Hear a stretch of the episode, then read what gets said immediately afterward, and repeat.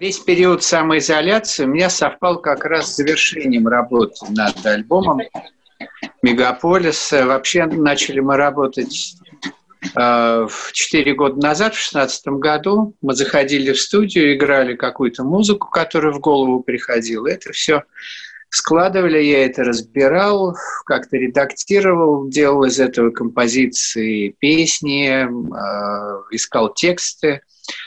И, собственно, э, последний наш дубль, сыгранный в студии, пришелся как раз на час объявления карантина. Вот объявили карантин, мы сыграли последний дубль, э, взяли с собой все необходимые вещи и разъехались кто куда, по ближнему э, и дальнему Подмосковью. И дальше уже, собственно, началась работа такая моя индивидуальная, продюсерская. Я готовил, в общем, к сведению, к миксам материал. И дальше произошли онлайн-миксы. Это первый опыт моей работы был на немецкой студии э, с немецким инженером, с Бригиттой Ангерхаузен, с которой мы Работаем уже вместе с 96 -го года, ну, в общем, практически 25 лет. И, э, но, тем не менее, онлайн-опыт микширования был для меня ну, впервые. И то же самое онлайн-мастеринг произошел в Германии, в Дюссельдорфе, на другой студии. В общем, и вот работа над альбомом таким образом была завершена. Сейчас у нас такие онлайн-репетиции, которые скоро перейдут в офлайн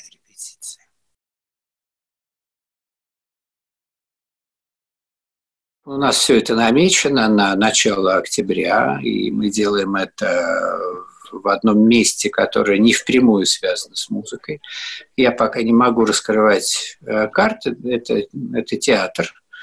И это будет э, театральная премьера, это будет музыкальный спектакль, как это было из, из жизни планет. Ну, в общем, для каждого музыканта есть идеальная площадка. Для кого-то идеальная площадка – это стадион для кого-то э, тысячный э, зал, филармония или гараж, или индепендент э, клуб с барной стойкой. Вот для нас идеальная площадка, как ни странно, оказалась театр. Есть два состояния у человека базовых – управлять и отдаваться. Это из серии пословиц утро, вечера мудренее и так далее. Но это как серфингист, который с одной стороны, управляет волной, то есть управляет своим телом, а с другой стороны, он отдается волне. И этот мгновенный переброс маятника и состояние управлять в состояние отдаваться очень важное э, такое жизненное умение для каждого из нас, потому что человек, который исключительно управляет, он дисфункционален, он ни на что не пригоден, он несчастен, и в конце концов даже с профессиональной точки зрения он рано или поздно потерпит э, абсолютную катастрофу. Поэтому, как говорил мой учитель, заочный учитель Брайан Ина, превратим ошибки в открытие. Я очень люблю его эту фразу, и я жду э, этих ошибок, э, функциональных ошибок, и часто ими пользуюсь. Это только опыт. Это только опыт. Побольше совершать ошибок – и э, побольше делать э, выводы из этого.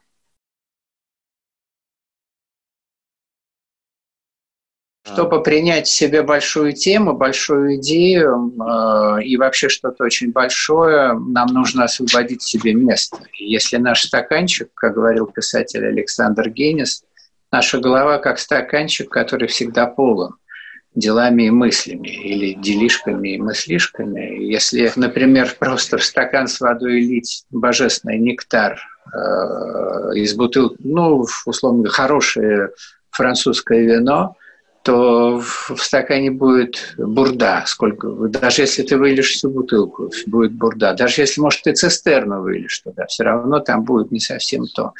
Поэтому эффективнее опустошать стаканчик и быть готовым к приему большой идеи, большой темы и, в принципе, любых ответов на те вопросы, которые ты себе задаешь. А уже технология да. опустошения стаканчиков – это у каждого своя. Кто-то уезжает в, в глушь. Ну, в общем, это отдельная тема.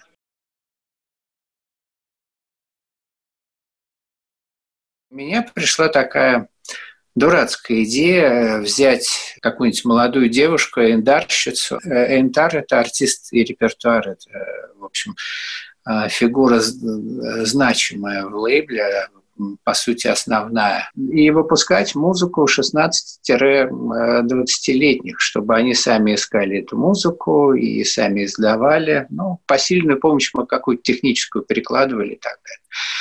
И, в общем, я это задумал, а потом, ну, в общем, это само собой воплотилось. Э, появилась э, в поле моего зрения Марго Лебедева, ее подружка Юля. И, в общем, они сделали в структуре снегирей э, свой лейбл. И я, кстати, им и название подкинул 2020 в одно слово. Но еще не было 20-х, еще я придумал эту историю в конце 18 -го, года. Да. И а, весь 19 год они работали, и у них было рекордное количество релизов, которые не снилось снегирям. У них было 24 релиза в год.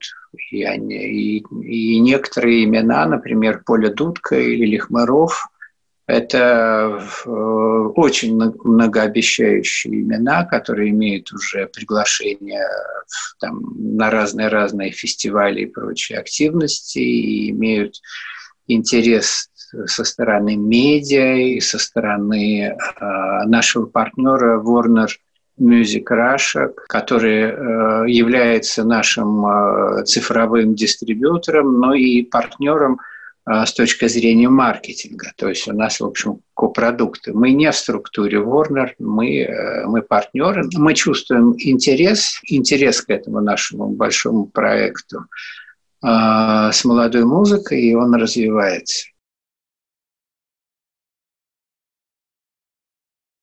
Будет бурный рост, вот, что-то изменится, ну, какие-то, может быть, технологии изменятся, но, как это всегда бывает, э, будет и экономический рост, и, конечно, будет бум на какие-то живые активности. В основе всех моих песен всегда музыка. Редко, редко, когда я отталкиваюсь от текста, крайне редко я отталкиваюсь от текста. Почти всегда в основе это музыка. И начиная с 90-го года, когда мы э, с группой Мегаполис практикуем вот эти интуитивные сессии, погружения и как бы вхождение в поток. Но это просто та музыка, которая сама по себе приходит, и мы организуем уже потом на берегу из э, частей этого потока мы складываем свои музыкальные композиции, и, в общем, одновременно с музыкой могут приходить и какие-то э, и слова, или просто фонемы. Иногда приходит текст от начала до конца. Ну, или ты уже под эту музыку ищешь какой-то готовый текст какого-то другого поэта, как это произошло сейчас с альбомом «Ноябрь» группы «Мегаполис». Там у нас собственно, российские поэты последних ста лет. И, кстати, э, большую роль э, в подборе э, текстов большую роль сыграл Рома Либеров, абсолютный знаток современной поэзии. В общем, он выступил таким партнером в этом отношении нашего проекта. Мы много философствовали, потому как э, без этого не сведешь такую музыку, которую играет Мегаполис. Во-первых, э, было отмечено и микс-инженером Бригитты, и мастеринг-инженером, что наша музыка, хотя и сыгранная на электрогитарах, но, в общем-то, наиболее соответствует э, классической музыке. Они с этой музыкой работали как именно с классикой. Это касаемо динамического диапазона, то, что нет повторяющихся частей, но в тонком смысле, не, не в грубом. И в нашей музыке в полной мере должна звучать тишина. Потому как э, нам кажется, что звуки, э, организованные звуки, это и есть музыка. И эти организованные звуки, ну, как бы на фоне тишины, естественно. но мы можем посмотреть на это и с другой стороны. Как знаете, есть негатив, а есть позитив. Есть где черненькое на беленьком, а есть где беленькое на черненьком. Вот мое недавнее открытие, ну, касаемо, конечно, в нашей музыке, то, в общем, настоящая музыка – это хорошо организованная тишина, а не хорошо организованные э, звуки. То есть мы не, не должны любоваться негативом, проявленной музыкой, а должны любоваться позитивом, э, музыкой, не проявленной тишиной.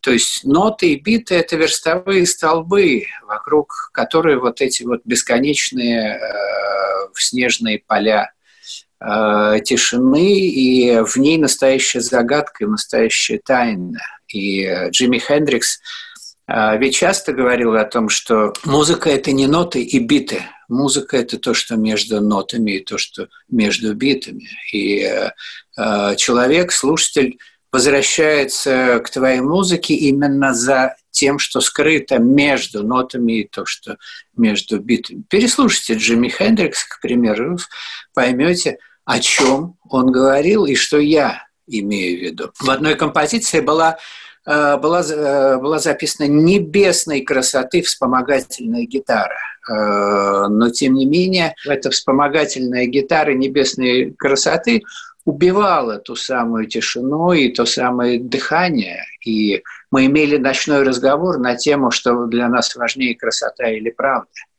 И с установкой э, «правда важнее красоты» мы, в общем-то, и сводили весь материал. С одной стороны, онлайн-миксы – это прежде всего проблема коммуникационная, потому как когда ты сидишь с человеком рядом – и в течение суток э, работаешь над треком, ну, от, с утра до вечера, ты непрерывно с ним разговариваешь, ты фиксируешь каждый его шаг, у тебя есть возможность донести каждую свою мысль, даже на немецком языке. Когда ты выходишь с ним на связи в зуме, ну да, окей, видишь его глаза, э, что-то пытаешься ему объяснить, все равно а с коммуникациями ты получаешь э, большие проблемы. А хорошая работа и что микс, что мастеринг – это всегда 80% коммуникации. Суметь объяснить свою э, задачу и э, правильно, очень точно корректировать. А с другой стороны, если говорить о плюсах онлайн микширования, то это отсутствие стокгольмского синдрома. Э, когда продюсер, ну или музыкант находится в студии э, с момента там, начала микширования до самого конца, он как бы переживает все метаморфозы, как складываются один э, за одним треки, как они начинают звучать, как они начинают оживать, как и так далее и тому подобное. И ты уже, в общем-то, одно целое с микс-инженером, что, в общем-то, хорошо, но к какому-то моменту э, ты чувствуешь несоответствие, но здесь нельзя постоянно бить по рукам инженера и говорить, а что это, а почему ты так сделал. Нужно давать необходимую свободу и говорить да, вот когда микс-инженер к тебе обернется и спросит, окей, я построил первый вариант, как тебе? Ты должен все очень четко сказать, там, что хорошо, что плохо.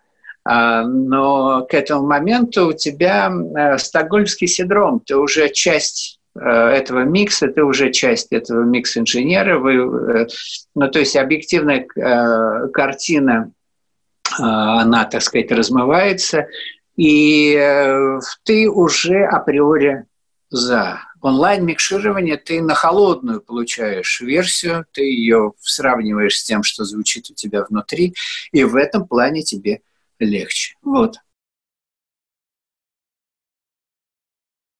Моя зона начинается от создания условий для того, чтобы мы собрались в студии, для того, чтобы э, снять со всех музыкантов, которые пришли в студию, так называемые рюкзачки, проблемы, с которыми они приходят. И чтобы все вдруг ну, взяли и заиграли, и чтобы войти в состояние потока. То есть это создание условий. Но чтобы было куда прийти, чтобы было чем записывать. Это все делает человек с профессией продюсера. Дальше начинается, собственно, творческий акт. Мы попадаем э, в этот музыкальный поток, мы импровизируем, мы что-то играем, потом счастливо абсолютно все расходятся по домам, и начинается этап третий, э, критическая оценка, где я отслушиваю э, сыгранные треки. Э, если мы играем уже, собственно, более или менее понятно, сформированное по форме произведение, я слушаю дубли, либо если это поток, я слушаю поток, делаю первоначальные срезки, каты, чтобы слушать эти каты, и внутри уже понимать части, их сопоставлять, из, из них делать э, некий пилот, и дальше либо в этот пилот доигрывать инструменты, либо на основе этого пилота переигрывать это опять в студии. Ну, то есть это критическая оценка, которой, опять же, я занимаюсь, и э, это требует эм, э, очень большого времени. В среднем э, на постпродакшн одного музыкального номера, одной композиции у меня уходит три недели. На Крузенштерне я сидел в своей э, каю, э, каютке и э, делал какой-то один единственный трек. Дальше, собственно, после того, как мы делаем наложение, накладываем дополнительные гитары или переигрываем все, там, вокал и так далее. Дальше я, собственно, э, каждый раз делаю редакцию, каждый раз все это соединяю, и дальше э, эти треки, так сказать, эм, начисто выливаю. Это так называемый баунсинг. Это, получается, такие уже исходные дорожки для микширования. Ну, например, партия гитары может быть э, соткана из 25 фрагментов, из 25 гитар, которые сыграны в разное время. И часто бывает даже, ну не часто бывает, иногда бывает, я использовал сыгранное соло для одной композиции э, в соло другой композиции. Такое тоже бывает, хотя это, конечно, редкое исключение. Но, в общем, инженер у меня получается совершенно вот конкретные э, дорожки, вот гитара, гитара, там атмосферная, гитара еще там бас и так далее, в общем. И дальше начинается его зона, он начинает строить микс, здесь я вмешиваюсь, мы, э, то есть корректируем, мы доводим микс до конца, дальше После этого мне нужно найти мастерингового инженера и опять объяснять ему задачу, и там уже следить, э, чтобы в погоне за громкостью, ну, чтобы музыка не трансформировалась. Ну, ну, например, в этот раз у нас она просто поменяла жанр в результате неудачного мастеринга. Это тоже зона моей ответственности как продюсера. Я еще нахожусь в состоянии производства, потому как сейчас мы делаем уже концертную версию, то есть версию спектакля, концерта, поэтому мне сейчас не до путешествий, но тем не менее, а, тем не менее, ну, красоты Подмосковья я всегда любил, но сейчас заново их переоткрываю. Ну, а на следующей неделе я впервые вырвусь за пределы так сказать, Московской области, я поеду на Кольский полуостров с клубом Михаила Кожухова. И там как раз, в общем, этими нашими красотами я и полюбуюсь, потому как э, я очень люблю север. Я не раз бывал в Норвегии, Финляндии, Швеции, бывал и буду еще но мне очень хочется посмотреть на эти места, так сказать, с другой стороны. Это впер... Ну, я всегда это хотел делать, но меня что-то останавливало, может быть, страх перед какими-то сложностями, там, перед ненужной экстремальностью, там, каких-то, ну, не знаю, чего еще. Но сейчас все это произойдет, и я э, наверняка многое для себя открою. А в принципе, ну, конечно, сейчас золотое время открывать свою собственную землю, свою собственную страну. И э, я чувствую в этом потребность, я абсолютно не страдаю от закрытия границ, ну, на данный момент. Пока для меня это ну, не проблема. Отчасти, может быть, потому что прошлый год для меня был очень активный. Это я посетил порядка, там, не знаю, 15 стран. начиная от Бутан, Непал, заканчивая Перу и Чили, то, может быть, я наелся впрок, и сейчас как, как мишка сосу лапу, и мне вполне этого хватает. Главное то, что мы вынесем из э, сегодняшней ситуации, это, ну, во-первых, э, новая приватность начнет существовать, то, о чем говорил тот же Брайан Эйна пять лет назад. Но человек э, поймет, что не вся его жизненная деятельность, она пригодна для онлайн, что часть вопросов он должен Э, уносить в офлайн и э, проживать свою жизнь э, в офлайне. И я думаю, что богатые и бедные разделятся следующим образом. Ну, не то, что богатые и бедные, но на лицо будет два каких-то класса. Это класс, который будет потреблять исключительно онлайн-услуги в силу ограниченности своих ресурсов, и другой класс – который будет, собственно, иметь возможность все это иметь в офлайне с самим собой любимым. Ну вот примерно так.